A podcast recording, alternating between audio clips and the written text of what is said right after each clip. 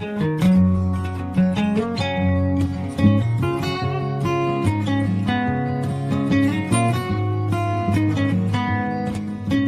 大家好，欢迎来到漫谈汽车科技，我是在车企给老板们画 PPT 的老赵阿姨。今天呢，我们的节目来一起聊一聊2024年 CES 展。CES 呢，全称是国际消费类电子产品展览会。啊，为什么我们会作为一个汽车节目也来关心这样的一个大会呢？是因为啊，其实这样的一个大会现在被认为是科技界的春晚啊。就每一个厂家，不管是汽车也好，消费电子或者是其他的一些硬件设备，都会把这个大会当做他们最新的技术的一个发布平台。那今年的 CES 呢，在美国的一月九号到十二号期间，在拉斯维加斯举行，也就是刚刚才结束今年的这个展会。今年的这个主题呢，被定为 All Together All On。往后我们就会一起来聊一聊这个 All Together All On 的这个主角是谁啊？我们今天的嘉宾呢，其实我们请到了两位，一位呢他现在在北美，另一位在中国。两位呢所从事的这个职业也各有侧重啊，让他们从各自不同的。角度一会儿来给我们聊一聊他们对本次 CES 的一个感受。首先有请 Roger 给我们自我介绍一下你自己吧。Hello，老赵阿姨好，大家好，我是 Roger，很高兴第一次能够来到漫谈汽车科技这个播客。那么我自己是在北美的一个互联网的初创企业做软件以及产品开发的工作。呃，我有做了大概两年左右的播客，叫做创意玩具，会常常分享一些关于。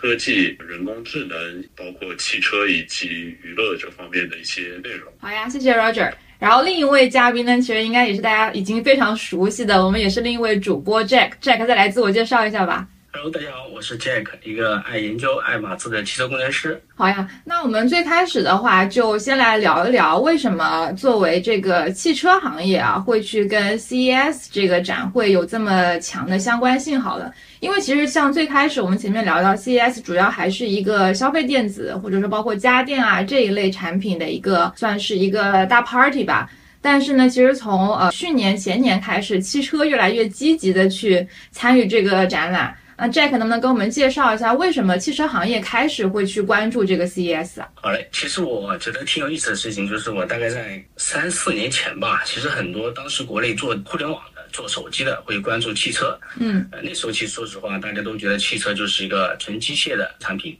但是其实随着我们现在时代的变迁，呃，像我们现在已经是从 PC 的互联网时代走到手机的移动端的智联网时代。那汽车呢也是一样的，随着时代的变迁呢，它也是从机电走向了一个数字的智能化。然后在数字智能化的那个时代呢，它被赋予了一项智能交互以及第三空间的形态。所以说，呃，这个 CES 它这样的话就跟我们的汽车就接上轨了，因为汽车的话已经变成了呃智能交互，呃第三空间，呃，所以说这是我看到的 CES 和汽车的关联。总的来讲，是汽车已经变成了一个出行设备的一个平台。它这个平台可以搭载目前所有热门的智能互联的技术，它会给你这样的一个空间。这个空间的话，就是你在当中去使用所有的电子设备。所以说，呃，这是我目前看到的一个关联。其实今年我们会看到 CES 展上它的这个热点，可能前两年是电动车、智能汽车，但今年其实最大的主角，大家应该毫无分歧的只有一个，那就是 AI。那也有请 Roger 跟我们讲讲看，为什么今年 CES 上。AI 会替代了其他所有的产品，成为这一次大会绝对的一个主角呀。好的，我来简单的分享一些我的看法。简单的概括来说呢，我认为，二零二三年过去的一年呢，像 AI 人工智能，它在大模型以及软件应用端，可以说有了从一到一百的发展。怎么来说呢？就是。二零二二年可能像 ChatGPT 还有 Midjourney 这样的应用，他们是第一次的发布，可以说是一个从零到一，也就是从研究成果到实际应用有了这样的一个转换。那么二零二三这一年呢，简单的来看一些数字，比如像 Midjourney 这款最流行的文字生成图片的应用呢，它是在没有拿任何外部投资的情况下呢。获得了年收入两亿美元，那么按估值来说呢，它已经是大约一个估值一百亿美元的公司，也就是独角兽中的独角兽了。另外呢，像 ChatGPT，呃，OpenAI 的这款大模型应用呢，他们也是在人类历史上最快的一个从零到没有记错的话是一亿用户的这样一个产品。它是与之前的像 Facebook、Instagram 这样很多流行的应用来做比较。那么也就是说，他们的这个从一到一百的飞速发展是比之前我们互联网、移动互联网时代是要大大领先的。然后呢，CES 二零二四年的开始呢，我自己的一些感觉是，它仿佛是当年呃，可能零七年左右这样的一个 iPhone 时刻，也就是说，AI 它和硬件的结合呢，是第一次的走入了大众或者说大众科技爱好者的这个视野里面。当然了，这里说的 AI 可能更多的是关注于大语言模型这样的比较专业的一个 AI 方向。当然，之前我们看到前几年很流行的像扫地机器人，还有自动驾驶这些，他们其实也运用的是 AI 技术。当然，这和现在我们常常说的这个 LM 大语言模型是属于不同的一些专业分支。对，以上就是我的一些看法。嗯，正如刚刚 Roger 所说啊，其实我们今年会看到，在整个 CES 的展会上，我们会发现各种各样的硬件设备，不管是呃 PC 电脑啊，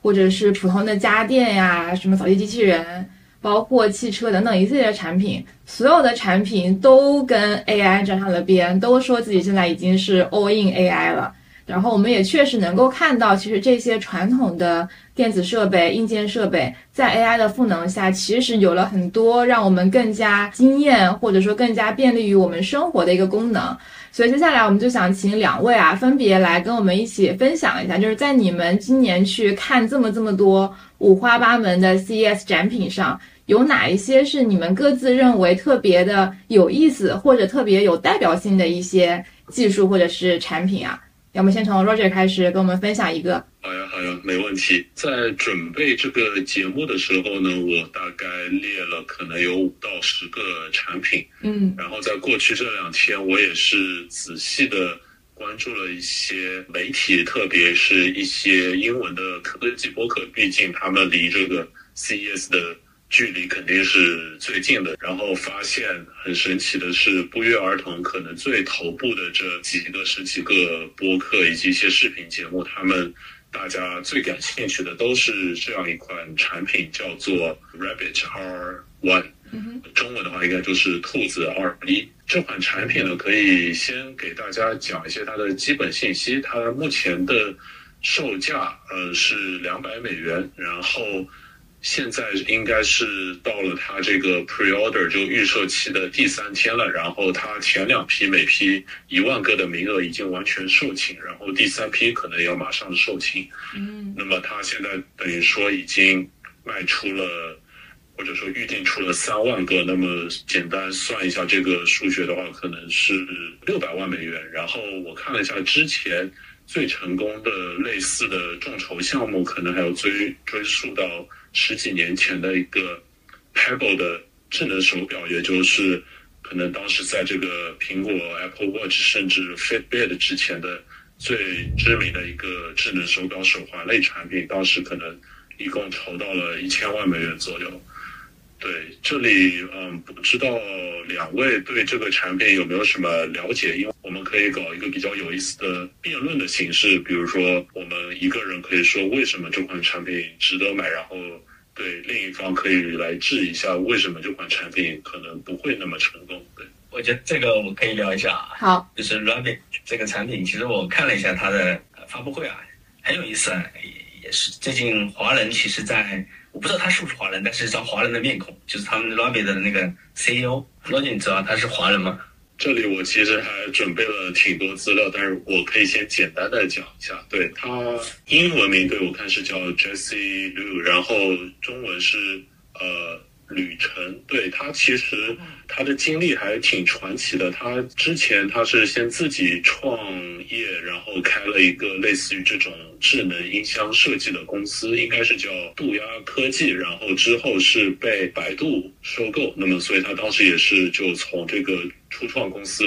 创始人的身份变成了百度其中的一个类似于可能智能硬件部门经理的身份吧。然后当时他的这个上级就是也是从美国微软过来的，到百度来就职的这个陆琪博士。OK，然后对，呃，目前一个现象就是，呃，人工智能的呃很多这种创业的先锋啊，基本上都是华人。就像我们目前比较熟悉的，还有就是最近呃视觉的生成式 AI 比较火的那个皮卡，这也是华人。所以说我自己看到就是华人在 AI 这里还是比较活跃的去应用。那回到我们这个 Rabbit，其实我是看了一下他的发布会，然后他这个华人老板去讲这个 story 的话，就是他觉得 Rabbit 他要他要打造的一个愿景，就是或者说他的 mission 就是说要创立一个非常简单的一个电脑，类似人工智能，然后它的落地场景是陪伴。那这个的话，其实我就呃觉得正好回归到我们看呃 CS 当中，嗯，不但有 Rabbit，还有呃巴里就是三星的那个在地上滚那个球带投影的，然后还有 LG 的那个像小狗一样的在地上走的，还有就是说我们看到像北京有家叫做科艺的公司还搞了一个 Luna，也是类似于把这种 Chat GPT 的 AI 的这些技术整合到一个智能机器终端当中去，然后服务人类的一个生活。所以我想回到你刚才去想，我们接着 Rabbit 的这个去讨论，到底看不看好它？我我可能是那个反方，我不会看好 Rabbit。为什么？为什么呢？因为我发现 Rabbit 你用它的时候是类似于一个手机，是不是？然后你会去跟它讲话。那其实如果说你类似于一个手机，但是你主要是跟它去对话，那它这个全场景肯定不会跟手机竞争了。为什么呢？因为手机是你会带到身上到处跑的，因为你是要通讯，跟所有的人类去连接。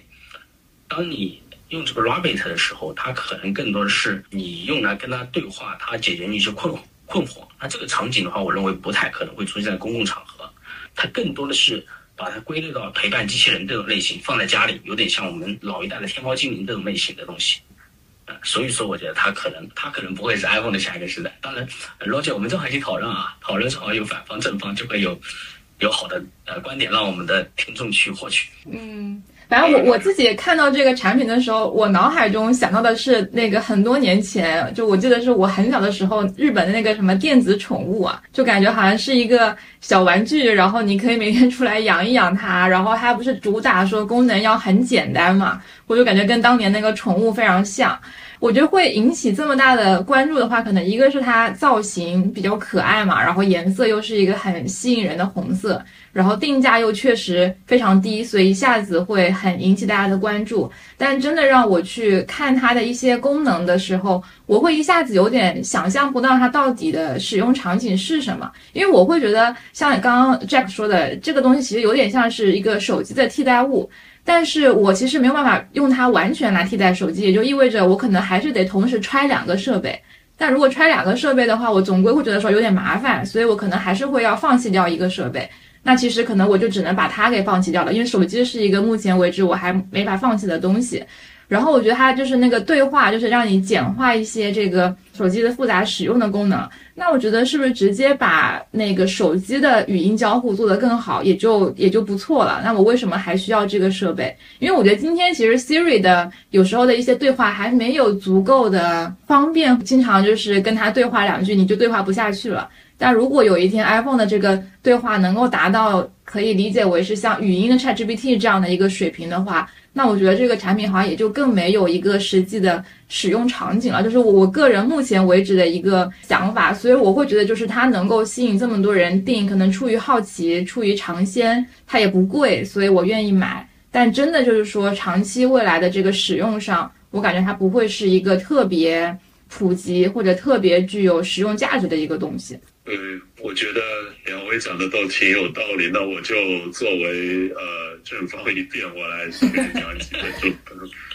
对，那我就站在这个 Rapid 可能会成功的这个方向来讲吧，就先可以接着之前老赵阿姨讲的这个 iPhone 上的 Siri 语音助手，这个我觉得对，这是个很好的一个论点。然后我是这样想的，就是苹果就他们可以说呃，基本上。每当他们要进入一个具体的这个技术方向的时候，可能这个方向已经在其他厂商身上已经可能发展了很多年，就是他们进入的时候，可能这个技术已经比较成熟了，然后他们可能更多的是通过用户体验呢，还有硬件设计这方面来获取这个呃大众市场的一些兴趣。当然，我觉得就 Rabbit 这个产品可能还是有一些市场潜力的。就拿我们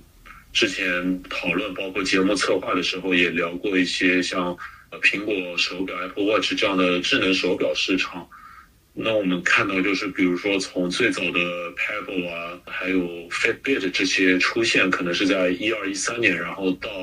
真正好用的那个苹果手表，应该可能是快要到第二、第三代，我记得是大概。一七一八年，那么中间其实有大概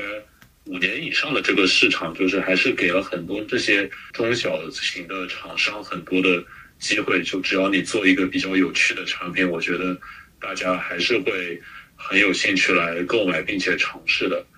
然后另外呢，我再从这个定价和设计这两方面来简单讲讲，可能我。呃，为什么认为这个产品还是有成功的潜力？就从设计这方面来讲呢，就是 Rabbit 这个产品应该是一个设计公司叫做呃 Teenage Engineering 来设计的，然后包括 Rabbit 的创始人也是这个设计公司的一个董事。这个公司大家感兴趣的可以上他们的官网搜一下，发现他们所有的产品都是非常有那种北欧设计感的。各种电子产品，比如像什么 MIDI 键盘，还有合成器、麦克风，然后定价其实都是非常高的。比如说，我刚刚看了一个他们一年前发布的一个，可能是录歌或者录播客的麦克风，售价是在一千美元以上。那么其实 Rabbit 可能就是你能买到的对最便宜的他们的这样一个半艺术设计、半科技产品的这样一个东西。嗯，可能在极客圈子里还是。挺有吸引力的。然后，既然讲到了定价，然后类似于 Rabbit 的产品呢，还有像今年或者去年末推出的一个叫做 Humane AI Pin，这个可能两位也有听说的。它应该之前这个最热的一个，就是类似于胸前佩戴的一个徽章一样的，也是有可能摄像啊、对话这些功能。然后它的售价是七百美元。然后没有记错的话，你要使用它的软件服务，每个月还要。六十美元的订阅费，那么 Rabbit 它是没有这个月费的，你可能只是要付一些你的 SIM 卡，还有各种 AI 服务的定价，然后这个东西 Human AI Pin 呢，可能你在这个六十美元月费的基础上也要付这些东西，所以说它的定价比起这个 AI Pin 或者说像 Facebook 的 Meta 他们推出的这些智能眼镜三百美元这些定价来说呢，它是你目前你想买一个这种 AI 助手的。硬件产品它可能是其中最便宜的一个，这也是我觉得它可能跟目前比较成熟的手机市场来比，可能没有什么竞争力。但是你作为一个 AI 的这种 gadget，就是一个小的这个独立的电子产品，我觉得它可能是目前这个不管价格还是功能方面都最有竞争力的吧。对，然后两位其实刚刚都提到今年比较热的一个就是这种 AI 陪伴式机器人，然后都聊到三星的那款 Belly 嘛，那么这款产品我们也稍微展开来聊一聊好了，这个其实也算是今年。大热的一个产品啊，其实因为三星在中国这几年基本上就受的关注很少嘛，所以我其实还蛮吃惊，就是现在其实三星在这些新的技术啊或者新的这种应用场景上，还是一直有发展，并且想象力也还蛮令人吃惊的这么一些东西啊。其实这个特别像是一个小的卡通道具，对吧？Roger 可以给我们介绍一下。好呀，好呀，呃，我来简单的分享一下，保利这款机器，它其实在。没有记错的话，呃，二零二零年它是第一次发布了当时的一个呃 prototype 原型，然后这次发布的算是一个可能半年之内就要开售的一个完成品，然后它的体积应该是比之前要大了一些。另外呢，就是在它的软件方面应该是有很大的提升，毕竟就是第一次那个 GPT 在市场或者说研究领域的。有公开的这个比较重大的亮相，可能都要追溯到二一年以以及以后了。也就是说，可能三星他们当时最开始设计这个的时候呢，并没有料想得到 AI 它会有这么一个飞速的发展。可能最早的时候，他们只是用了，呃，和可能 Siri 的智能的程度比较类似的就是三星自己的这个 Bixby 智能助手作为可能当时原型的这个 AI。那么现在呢，我应该没有什么太大疑问的话，它可能会使用最先进的像谷歌的 Bard 或者是呃 ChatGPT 这样的大语言模型的。AI 智能助手来作为它的这个内置的智能，然后另外呢，一个最重要的一个硬件的新增功能呢，就是它有了那个一零八零 P 的高清的投影功能，然后在当时的产品的视频里呢，也看到它有一些比较有趣的应用，像它可以转动它的这个球形机器人的投影的方向，可以比如说你在天花板或者墙壁上投一个。看电视、看电影的荧幕，或者你可以在地板上也投一个，然后和你的宠物互动，我觉得还是挺有意思，然后也非常可爱的一个 AI 的机器人助手。不知道两位有一些什么样的看法？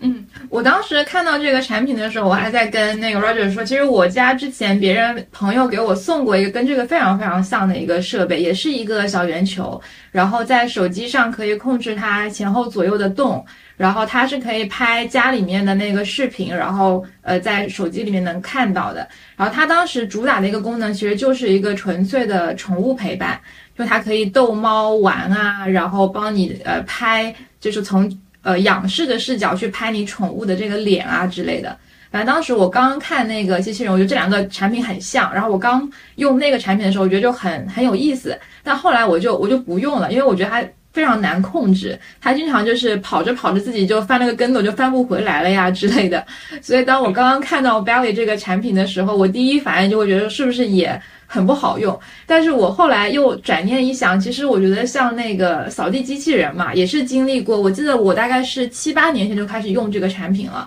然后后来就会慢慢的发现，一开始也是老是卡机，然后各种就是异常故障，但现在它已经非常好用了。所以我会觉得这种小球形的陪伴机器人，可能未来也会有这样的一个过程。一开始只是觉得概念好，但是并不是很好用。但是未来它会变得越来越真的能够去陪伴我们呃家人的生活。然后刚刚提到那个投影功能，我记得当时还有一个让我觉得它这个投影功能还蛮实用的一个点。就是一开始我会觉得它只是有投影而已嘛，好像这个东西我怎么会去看地上的这个投影呢？就算给我的狗、我的猫看，可能它第一下会比较新鲜，后来也就不看了。但后来有一个场景蛮打动我的，它就是说，因为你不可能未来在你家里面的每一个角落都去安装一个屏幕，这样你家会觉得很很吓人，都是屏幕。但如果说它有个投影的话，它其实可以帮呃帮你把你各种东西都投在你家里面的墙上。就比方说，我现在可能要在厨房里面去做一道菜，那现在我们可能是有时候小红书刷一刷那个菜谱，然后开始做。但其实以后你就可以让那个投影仪把这个做菜的过程投在你厨房的墙上，然后你做完之后，OK，它就可以撤掉了，也不需要在厨房额外再增加一块屏幕。我觉得这个东西还蛮打动我的。然后是的，我觉得就现在这一代啊，就说我们看到的。呃，这次 CES 上看到的，不管是机器人也好，或者他们去推的那个概念叫做陪伴也好，我觉得它的底层啊，就是说跟以前的设备相比的话，就是可能也正好切合了呃，这次 CES 的一个一个主题啊，应该是 AI 都是背后的驱动力量，或者 AI 的话，呃，把这些设备进行重新的一个呃，类似于呃升级也好，把应用场景扩大化也好。打个比方，就之前可能我们的语音控制或者语音聊天，它可能会是呃比较机械式的、死板的。那现在的话，它有了生成式 AI 的加入，它就可以变得就像更人性的对话，或者说你去问他，他可能会产生比之前更更跟人一样的这种内容。那同时，呃，大家讲到，就是呃 Barry 的话，它加了一个投影仪。那投影仪的话，其实你可以就说我让它显示我想投的内容。但是未来的话，可能 AI 的话就会产生一些，你只要告诉他，它能够生成一些内容去投投射出来，或者说，它结合你你拍到的视频，它去生成是新的内容。好呀，我们聊了蛮久这些比较吸引眼球的 AI 的小硬件啊。那毕竟我们还是一个汽车博客，我们现在再来看一看这个这次 CES 上汽车的一些情况好了。就虽然其实今年汽车不再是整个 CES 绝对的一个焦点，但是汽车相关的这个展商还是 CES 上呃不可或缺的一个大的集团啊。所以想请 Jack 跟我们介绍一下，看今年汽车展商在呃 CES 上面的一个总体的情况，以及有没有哪些比较有意思的展品啊？首先啊，就是我自己也看了一些数据，就说本次 CES 展上它到底有多少家呃汽车出行相关的呃展商呢？其实我看了一下数据啊，就是大概有百分之十七的商家把它的标签贴上了汽车啊。其实这个数据的话不是特别高。呃，因为至少我看起来就是此呃此次 CES 打上了 AI 的，打上了那些呃增强现实、虚拟现实显示的 Web 三点零的这种，已经超过了百分之三十啊。所以说，显然汽车它不是这个 CES 的一个重点，它只是一个技术落地的方向。那从另一个指标去看的话，就是呃我们熟悉的汽车厂家有没有参加？那其实很明明显的一个现象就是说，北美的。呃，就是他们本家的汽车，通用、福特、斯特兰蒂斯、特斯拉无意参加。然后的话，我们熟悉的中国汽车，呃，当然你可能看到小鹏，你可能看到极客，但不好意思，他们都不是用汽车参名义去参加的，他都不是用自己的这个品牌汽车名义去参加，而是跟着他们的供应链做了个 demo，做了个展示。啊，所以说很明显，呃，汽车如果说你从它那个大的形态形态上来看。不好意思，这个 CES 不是它的重点，但是呢，呃，我看到几个有意思的东西。因为汽车的话是目前电子化急需改造的一个非常大的产业。嗯，因为一般所有的基础技术，它都会去考虑我要在哪里落地。之前的电子技术的话，更多落地像手机，但显然这几年来的话，手机的风头可能小一点。汽车的话，它的就是它的潜力大一些。所以这个时候的话，我就看到供应链当中，这是 CS 供应链当中最底层的其实是呃芯片，因为芯片的话是呃驱动呃汽车或者所有的产品的电子化、智能化的一个一个核心。那我们其实讲到芯片的话，其实就会逃不了几家，我们也非常熟悉的呃英特尔曾经的 PC 巨头，但是在移动电子时代肯定是输给了高通。我理解啊，当然可能错误，呃。然后我们也看到了，就是我们特别熟悉的高通、英伟达，呃，他们推出一些芯片，去怎么去改变这个汽车行业。那首先看到的就是高通和英伟达，肯定是毋庸置疑是是在汽车行业的类似于我们熟悉的智能化芯片的霸主了。他们这次在 CES 展的话，更多的是把集成式的就是中央计算平台，这个也之前也提过哈，就是说引导过，但是他们已经开始明确的说有人。有汽车厂家会开始用它上车，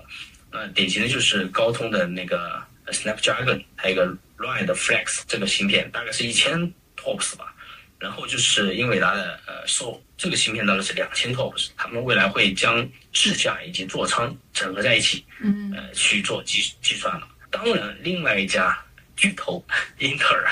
英特尔还是巨头，它这个这个这个时候今年我觉得应该是放了个大招。它这个大招很有意思，这个的话，其实我记得当时地平线也应该提过，他们就是想帮所有的主机厂去造芯片。那显然，英特尔的话，他提出我来帮你，我也给你们提供造芯片的平台。以前可能我们讲整车平台，现在这个芯片平台，嗯，他用的技术的话，就是包括我们之前也分析过，就叫 chiplet。他的意思就是说，我类似于有个芯片的一个大的芯片的一个 base，然后你可以把小芯片堆在上面。这样的话就能够定制化呃厂家要的芯片，然后它这个平台的话，它有满足几点：第一是车规机，就说你用我这个平台就不用考虑车规机的问题了。然后第二点，里面的类似于搭乐高一样的，你可以把不同的小芯片堆在我这个上面，然后组成你想要的芯片。呃，这样的话就能够帮大家去实现它的一个定制化的造芯片。那其实可能很多人会疑问哈，为什么要需要一个这样的平台呢？因为现在大家不是我们都熟悉的高通、英伟达都在用，然后国我们国内也有地平线、黑芝麻这种东西，为什么还会出现一个这样的，就是车规及 chiplet 的平台去帮助大家来做芯片？我觉得可能会有两点吧。第一点，其实大家都明白，呃，造芯片的话，你这个量是要非常大的。一般我记得他们跟我讲，就是说，呃，最开始做芯片的样本叫做流片，应该都是要要靠亿的资本。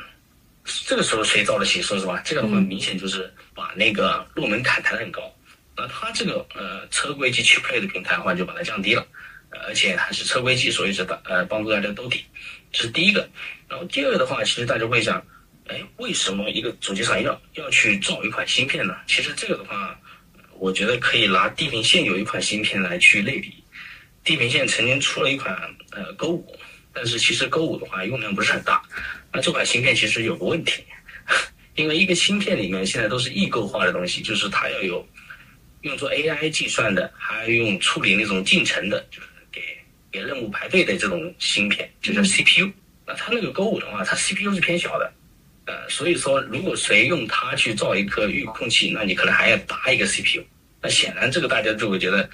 这不为什么你在芯片之前就呃就加进去这个大大一点算力的 CPU 呢？那显然刚才讲到，你造个芯呃芯片的门槛是非常高，你造出来了，你花了一个亿，那你必须之后你就按照这个执行了，要不然你推倒重来，谁谁能推倒？所以说，呃，英特尔这个这个平台的话，我觉得就会未来可能就呃主机厂或者说用芯片的公司呃降低整容门槛，可以更好的帮助大家来定制化芯片。所以我觉得这是这样的一个大招。呃，所以说，呃，这几个点的话，我就看到，呃，CES 展上透露出的，呃，芯片巨头都已经在准备了充足底层的芯片产品，去颠覆或者去帮助汽车走上，呃，一个更加完整的一个智能化进程。嗯，哎，对，这个正好说到芯片，我就也想跟你讨论一个问题，就是其实我们会看到，呃，尤其是去年跟前年吧，各个新势力资本还比较充足的时候，那个时候特别喜欢说什么我要搞什么全站自研芯片呀之类的。但是看这样子的趋势，其实我们可能会觉得，还是应该让专业的人去做专业的事情，让他们真的去把这些呃高价值的或者说复杂的这些。呃，芯片制造的这么一个工作来完成，其实车企还是应该去更多的做呃整合，或者是做一些呃应用化定制的这么一个功能吧。或者我不知道你你是不是这么看啊？因为我觉得就是呃，即使我们看到这个比亚迪他们自己会去搞一些这个自制的芯片，但其实它那个更多的是所谓的这种中低端芯片了。但其实像在这个高端芯片这些做智驾智仓的。呃，之前这个蔚来也好，理想也好，都说自己要去搞什么全站自研，你觉得这个东西现在还有必要吗？我觉得第一点，比亚迪是个非常呃精明的公司。你应该曾经看过比亚迪它的汽车整个 BOM 里面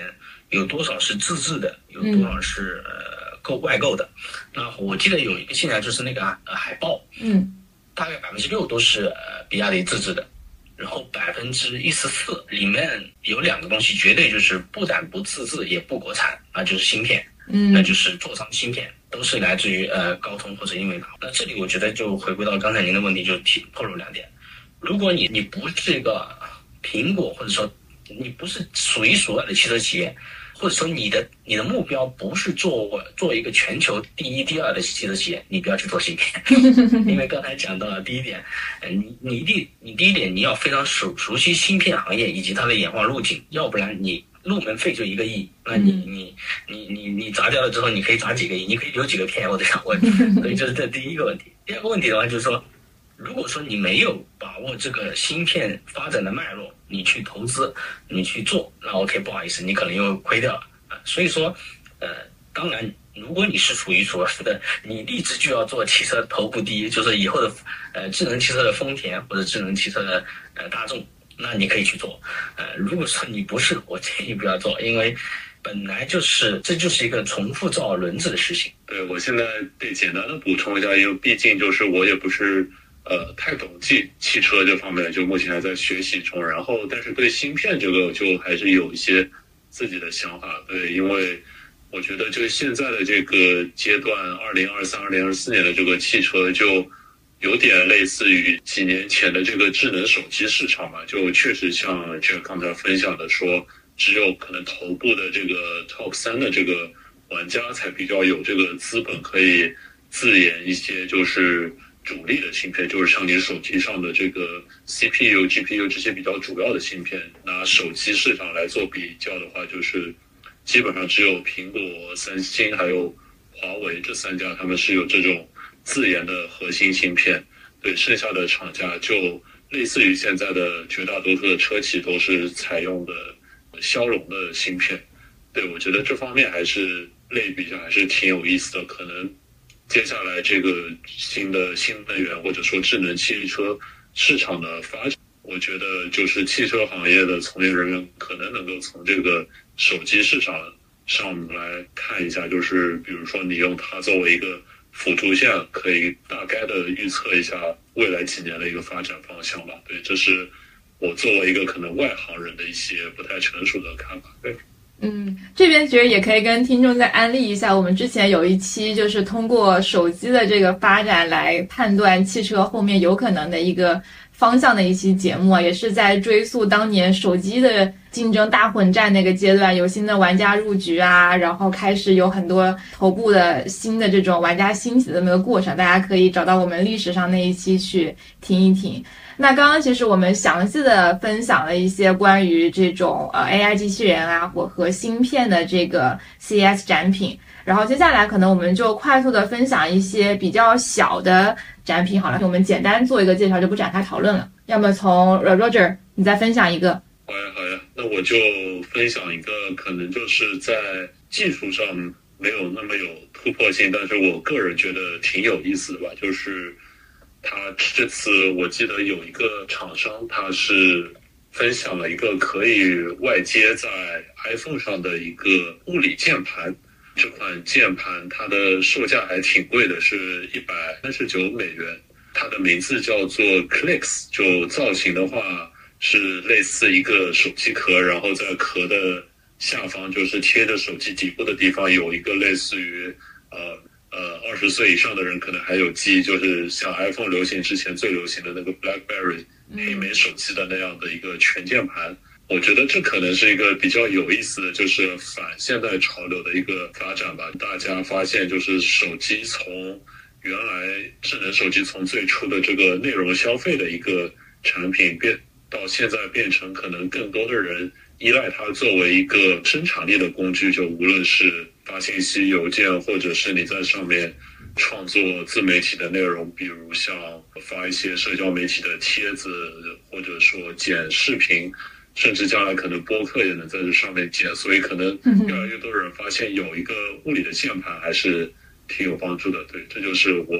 分享的一个简单的、比较有趣的小玩意。对。正好看到一个现象，可能这个跟 CES 没有多大关联啊，但是是小米的发布会。嗯，那小米发布会的话，说实话，我看下来它的汽车技术，我我觉得都是就那样吧。但是它他在讲他的生态的时候，我记得有一点就是说，他的车上在 IP 那一块，就是中控台那一块，它是有一个可以接接外设的一些小的东西，比如说你你可以买一些硬硬件的按钮。贴在那个上面就能控车，包括你后面也可以买一些硬件贴在那里，贴在上面能够去工作。那其实这里其实跟刚才罗姐讲的手机跟汽车，我觉得连接起来了。手机的话，它也是就是说一个去机械化的、去那种实物按钮的一个一个一个过程是肯定走完了，就黑莓到 iPhone。然后汽车同样，当年你我记得最多按钮的是那个保时捷有款车子，密密麻麻全在按钮，但显然未来也是取消掉。但是呢，它可以，它可以去做周边，因为人的话，每个人还是会有一些对这种的一个需求，就是特殊需求。我我们很明白，就是我们买了电脑或者买了手机，其实很多周边。那汽车它的座舱里面未来也有很多周边。我就发现小米做这个事情，它可能会做的特别好。就是说，你你以后如果说你买这个车，当然可能雷布斯不止十九万九，你可能三十万，但是你会花个一千块、几百块。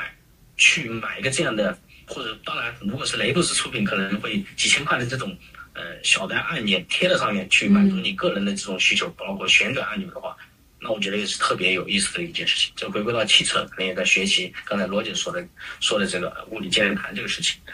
不知道雷乌斯有没有机会听我们这一期节目？可能听完就回去搞这个研发了。好呀，那接下来的话，我也来分享一些我看到比较有趣的一些小的应用好了。因为其实今年的话，我们也会看到挺多中国的这些展商也都还是去了 CES 这个展。虽然可能中国的汽车厂家不多，但是其他厂家都还是去了的。我觉得这些中国的厂家让我觉得比较有意思的地方在于，他们其实很擅长去做一些小产品。就比较小的产品，他们可以把它的这种使用用的比较便捷。然后一个就是前面其实已经提到过的这个扫地机器人啊，我们会发现其实这已经不是一个新的产品了。但是现在这些呃国内的厂家，其实在很多的功能上都把它往一个极致的方向在做，然后也是所谓的跟 AI 挂了点钩吧。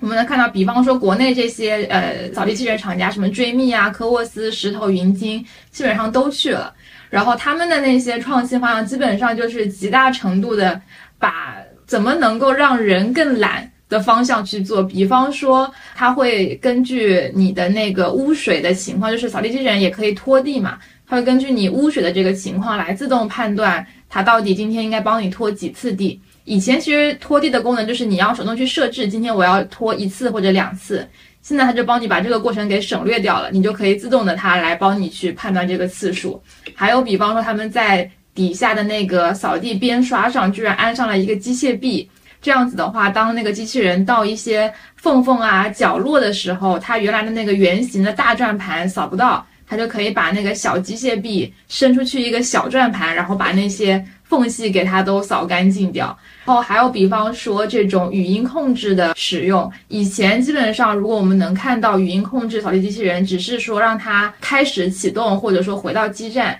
但今年我们会看到一些新的功能，是你可以精确的跟他说，哎，麻烦帮我去扫一下厨房啊，就是非常给到一个具体的指令。以前的话，只要启动，它就会把你全家都给扫一遍，要花很长时间。那现在的话，其实可以，比方说我只是厨房脏了，那我就来扫一下厨房。这个也是把功能体验做得更好的一个方向，所以在这些小功能上不停的这种创新，其实就会让我觉得很很印象很深刻吧。因为其实我就是已经用了这个产品非常多年了，能够看到它一步一步一直在往。这种更加便利的方向去进化，所以我还是蛮喜欢这些厂家的。然后我会看到，其实现在即使是他们最高级的这种产品，应该是今年发的石头的一款 S 八 Max V Ultra 的这个产品，大概定价也就是在一万二、一万三不到人民币的这个价格水平。就初看我其实会觉得有一点点贵。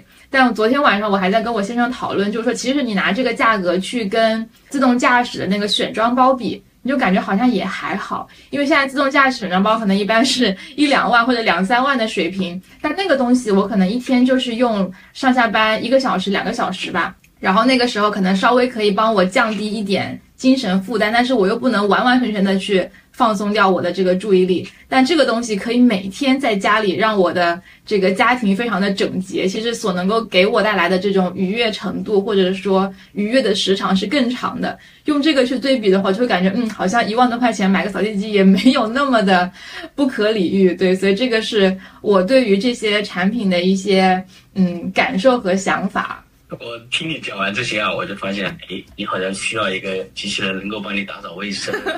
能够分担你所有的家务，然后你就 happy 了，是不是？那肯定的呀，因为我就看最近大家说，可能我们这一辈就是大家都已经不想生育的这年轻一代，以后可能养老就是要靠这些机器人了，小孩都靠不住。对，所以我就想起来最近哈，就是我们应该在互联网圈很流行的一个视频，不知道你看到没有？就是斯坦福大学的那个对对对那个论文以及实验，它叫做 Aloha 的机器人。对，然后那个也是那个团队也是个华人团队，对吧？跟你前面说的那个点也很一致。是的，然后这个团队的话，他写了一篇论文，然后做了一个呃做了一个 demo 机器人，能够帮你洗衣服，帮帮你做饭，呃，帮你早上拉开窗帘，也就是这个终极形态的陪伴机器人一样的。它其实我觉得，嗯，可能就跟你刚才讲到一些东西啊，就是说包括扫雷机器人，它的其实我们以前之前一直在用。但是最近，它它背后的一个呃，就是推动它发展的因子的话，就是 AI 了。嗯，就是说之前的话，你刚才讲到，就是说呃，扫地机器人之前的话，它可能比如说前面有滩水，它也就拖五次就拖五次。那现在它看到一滩水，它会拖八次、拖九次。那这都是它根据它的数学算法去算出来的。未来的话，AI 的话，它可以就是说你所有的动作它都能够学习好了，它就能处理，能够去做你的。以后真的是不叫陪伴机器人了，叫做仆人。我觉得这就是 AI 带来的一一个很大的一个呃想象空间。对，然后还有一些小东西，就是一个就是因为最近刚生娃，所以对婴儿的哭声非常敏感。我就看到有一个 AI 的 App，它就是能够帮你去啊辨识婴儿的这个哭声是什么意思，是饿了呀，是不舒服啊，还是什么？相当于是一个婴儿哭声翻译器啦。然后也是基于它对于这些。婴儿数据的搜集之后来生成的一个翻译的产物，我这个也蛮有意思的。挺好奇的，我还想你最后用下来的一个一个结论是什么？我觉得这个其实蛮蛮神奇的。对我用完告诉你，但我觉得理论上这个应该是可行的，如果你采集了足够多。就是原始的那些婴儿的哭声，然后你去做一些数据分析，应该是可行的。因为我有看到过，呃，之前蛮多论文，就是说，其实婴儿在一些特定的情况下的那个哭声，确实是有共性的，并且是那种跨怎么说？跨人种的。对，跨人种，因为你语言可能会不一样，但是哭声，他们说其实是不同的这个国家的这个小孩哭声，其实是很类似的。嗯，这个有意思，下次听听你的那个用用户反馈。嗯，然后还有一个也是中国厂家做的东西，我觉得也比较有意思，但它不是一个新产品，它就是那种翻译的耳机，实时翻译的耳机，就是说你两个人各自戴一个耳机，然后你可以完全用各自的不同的语言去做沟通。这个东西的话，它可能以前也有，但现在就是它的这种翻译的准确度啊和响应度会会更高啊。然后这个是一个国产的厂家，叫做 Time Kettle 啊，他们搞的一个产品，而且也不贵。我看他们的旗舰产品也就是两千多块钱，是一个非常能接受的价格范围。然后我就想到，现在其实中国的这种主机厂普遍在做出海嘛，以前会觉得说中国厂家征战世界，就语言会是一个很大的门槛。那如果以后有这样的一个产品的话，其实应该是能够很大的去便利我们往海外去做业务的拓展。然后看到这个产品的时候，我还想到就是。之前看那个《流浪地球》，《流浪地球》不是他们在建那个一个电梯要通往这个外太空，然后是有很多不同人种的人一起在去做这个建设工作。当时我还在想啊，那他们怎么样去做沟通，怎么样协作？然后我现在一想啊，不就是这种耳机吗？耳机每个人佩戴一个之后，就完全可以一起合作去搞一个大工程了。所以我就有一种科幻电影其实现在都要变成现实的感觉。哎，老大爷，我想延伸一下刚才你讲的这个故事。嗯，我想起了那个巴别塔的故事，你听过故事吗？对对对对对。所以我在想啊，AI 的人工智能时代，如果说我们的语言统一了，是不是上帝之手会把我们打翻？因为我们可以颠覆所有的东西。这时候，就是上帝就要惩罚愚蠢的人类了，自以为自己很了不起，其实还是一只小蚂蚁。呃，挺有意思。好呀，然后要么 Jack 再来最后分享一个跟汽车相关的你觉得有趣的小东西好了。其实跟汽车相关的话，我觉得呃前面分析的差不多了，呃差不多了哈。但是我们其实也看到传统的有一些在做一些准备，比如说之前我看到严峰，呃呃他可能做了一个，就是说为了支架以后的车子的话，就是说你的方向盘是可以藏起来的，你的脚踏板是可以藏起来的，然后这样的。另外的话就是很多人会在思考一个汽车出行的下一个时代。那可能就不是在陆地上走，而是飞飞机。嗯，那这个典型的话，就是我们之前也看到，像通用也好，现代也好，我们自己的小鹏也好，都在做这个尝试。呃，其实我看到很多尝试的话，可能都是比较粗制滥造啊。当然，呃，就是看起来就是一个是从是那种小的那种飞呃飞行器上转换来的。但是我看到很多国外很多创新的话，就是垂直起降的话，它用了很多先进的技术去做这个。嗯。好呀，然后反正我们前面也分享了很多跟 CES 上面啊有趣的产品，但其实实际的产品是成千上万啦。那也欢迎听众朋友们在评论区也跟我们分享一下你觉得印象特别深刻的一些产品，或者加入到我们的听友群，跟更多的朋友们一起来聊一聊你们觉得特别有意思的那些产品了。那我们最后的话就一起来做一个小的总结好啦，就是不知道两位从目前 CES 的这个展览情况上来看，你觉得这一届的展会它从中能够看出今年怎么样的一些科技趋势，或者说对于这个产业上有哪一些比较重要的影响啊？那么先从 Roger 开始。那我就简单的还是回到我们刚开始聊的这个 AI 硬件设备这个方向来简单的总结一下。嗯。呃，那么我认为可能就随着像 Rabbit 二一设这样的设备的推出呢，我们看到 AI 软件它们所依载的这个硬件设备呢，可能从我们最早的这些呃，可能要上千美元的这些手机呢，慢慢的要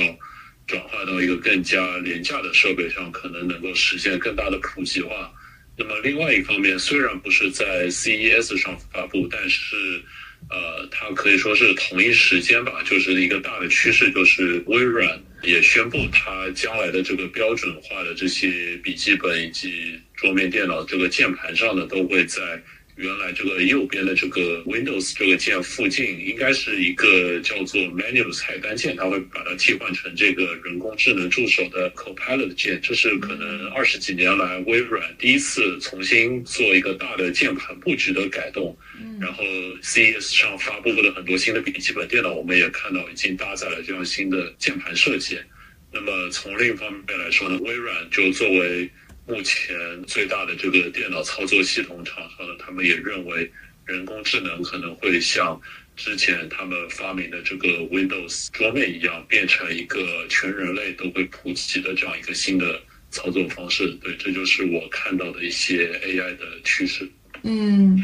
然后我所看到的一个，我觉得大的趋势吧，可能就是在于，呃，未来可能会有越来越多的跨界合作，或者说大企业之间的合作。因为其实基于我们前面聊的很多内容，我们会发现现在整个 AI 技术已经非常深度的渗透到了我们生活的方方面面。那因为我们生活中其实硬件的产品非常多嘛，所以这个其实也促使了不同的硬件厂商在未来。可能会有更多的这种合作，让这些设备能够更好的去联动起来，或者说让一些软硬件的技术能够互相的融合起来。比方说，今年我们能看到，呃，像这个索尼和本田呀，然后三星和现代啊，他们作为不同硬件的代表的巨头厂商，都在去做一些这种融合和合作。所以未来可能这种硬件生态会变得更加的呃重要吧。然后另外的话，我们也会发现很多传统的厂商，类似于像西门子啊、沃尔玛，也是一些耳熟能详的大厂商了，也都在跟这些软件企业，像微软去做合作。